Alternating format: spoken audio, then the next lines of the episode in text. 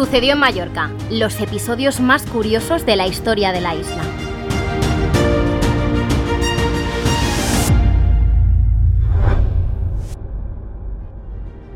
Hola y bienvenidos a una nueva entrega del podcast en el que desvelamos algunos de los episodios más curiosos de la historia de Mallorca.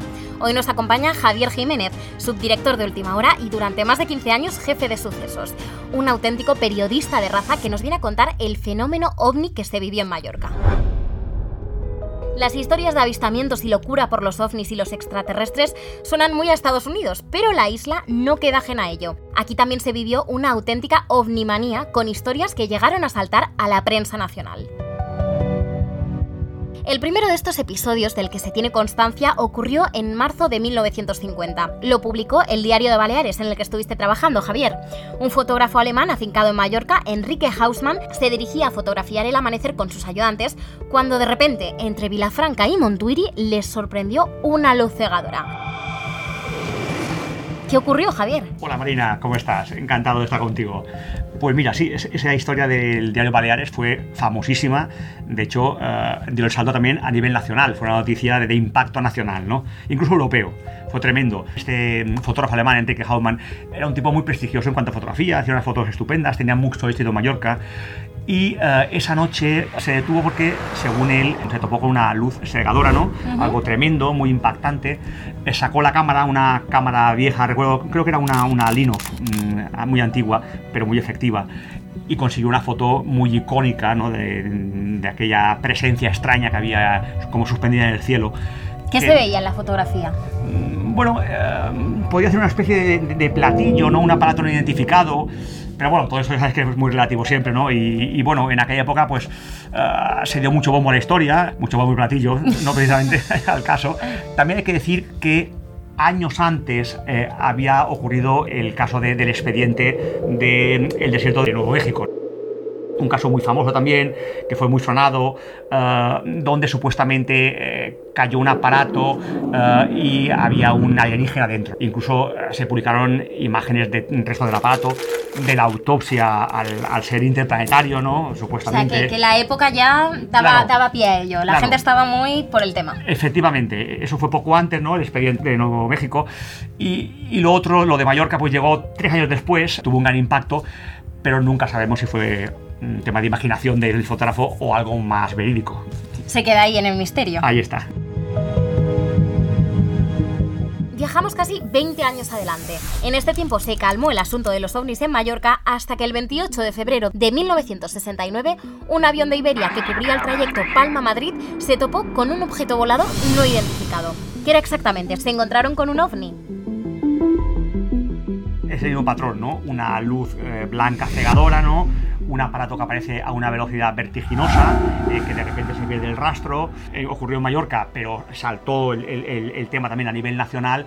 Porque los pilotos, imagino, que sostuvieron que aquello era una cosa extraña, una luz. Sí, sobre todo les llamó mucho la atención el tema de la velocidad a la que se movía el aparato. Según ellos, que eran expertos en el tema de aviación y estaban curtidos en, en, en muchos vuelos, no les cuadraba esa velocidad que en aquella época era impensable. En 1969. Efectivamente.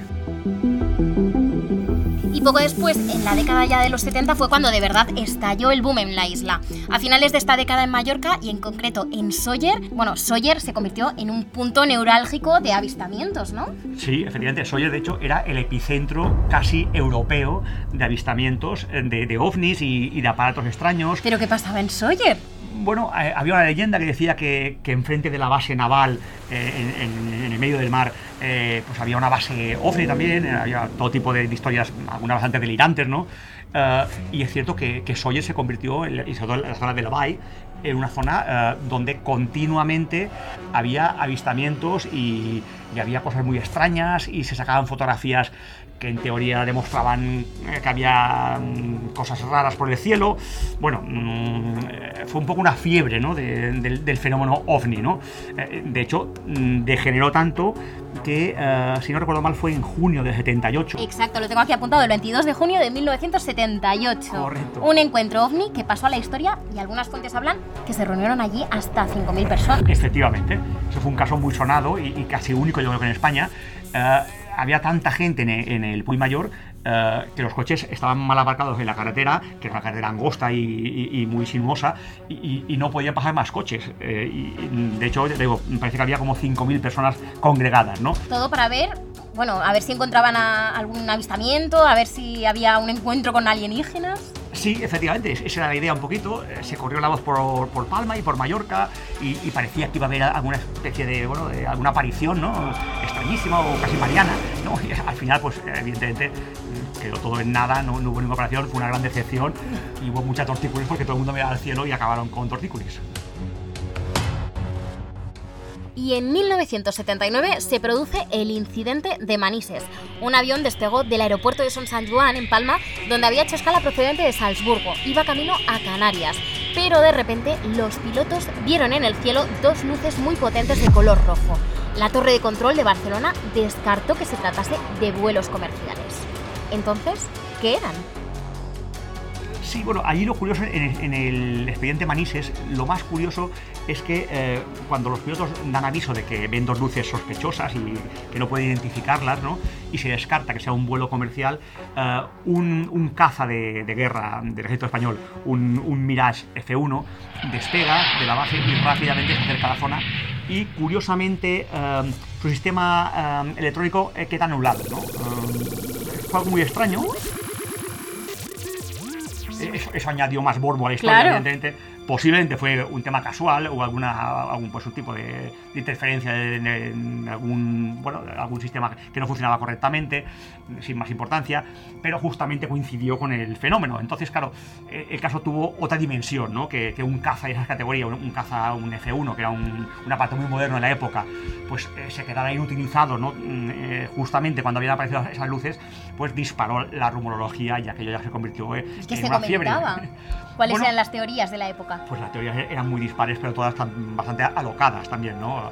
Que bueno, que, los eh, extraterrestres habían inutilizado las defensas del avión, eh, que eran aparatos de otro mundo eh, que tenían un sistema defensivo muy avanzado. Bueno, había mil teorías, pero bueno, algunas bastante descabelladas.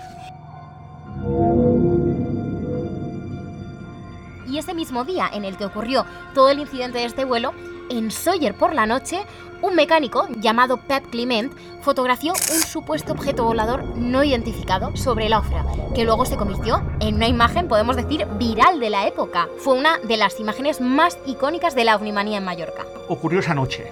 Es decir, ocurre el incidente de Manises en Valencia y esa noche eh, Pep Clement, eh, como ha dicho, era un, mecánico de Sawyer, muy conocido, muy popular, eh, llevaba una cámara y vio sobre el Puy de Lofre, vio un destello tremendo, ¿no?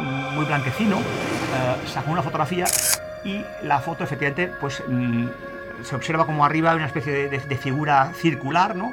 Y luego un gran destello, ¿no? Que deslumbra todo, todo el valle, ¿no? fue una foto muy icónica lo curioso fue la reacción del, ejército español, que al día siguiente envió a un capitán a intervenir las fotos a Peck Clement. Bueno, esto suena un poco película americana, ¿eh? Era otra época, en los años 70. Eh, estas cosas eran los hombres de negro. Efectivamente. Eh, y claro, eran temas delicados. Eh, los militares no querían según qué tipo de, propaganda. En el Puy Mayor estaban también los americanos, la base. Y, bueno, un capitán y un par de, soldados pues acudieron a Sawyer y efectivamente se llevaron los carretes y nunca se los devolvieron porque luego el tema se desclasificó a cabo de años y no hace demasiado eh, los eh, reclamaron y nunca se entregaron esos carretes. Bueno, y después de contarnos toda esta historia, Javier, yo creo que ahora te tienes que confesar y te tienes que mojar. ¿Tú crees en los ovnis? ¿Crees que existen los extraterrestres? Bueno, yo la verdad es que soy bastante escéptico en estas cosas, ¿no? Más que nada yo creo que a veces por un tema de sentido común, ¿no? Eh, es muy sencillo. Ahora todo el mundo lleva móviles encima, ¿no? Y móviles con cámaras estupendas, ¿no? Eh, curiosamente, esto ha coincidido con que hace 20 años que nadie hace fotos de ovnis. Claro, desde estamos hablando que desde 1979, que fue el último episodio que hemos comentado, no ha habido tampoco ningún episodio e-, Efectivamente. Cuando no había móviles, pues continuamente aparecían objetos sospechosos en el cielo y ahora que todo el mundo tiene móviles, nadie ve nada extraño. Lo cual me llega a pensar que esto huele un poquito mal. Bueno, quedará todo un poco en la incógnita como siempre, formará parte de esta leyenda y de estos misterios que guarda la isla.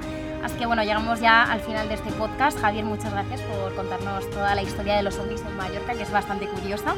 Y bueno, invitadísimo a próximos Un placer, Mariana. Muchas gracias. Y recordemos también que tú tienes tu propio podcast. Con Julio Bastida, con sí, Julio. Bastida, Crónica. Negra, exacto, sobre asesinatos, crímenes, de, también de la historia de Mallorca. Así es. También muy interesante y muy recomendable. Muchas gracias. Así que nada, aquí terminamos el podcast de esta semana. Nosotros nos escuchamos en el próximo episodio la semana que viene con más anécdotas de la historia de nuestra isla. Un abrazo.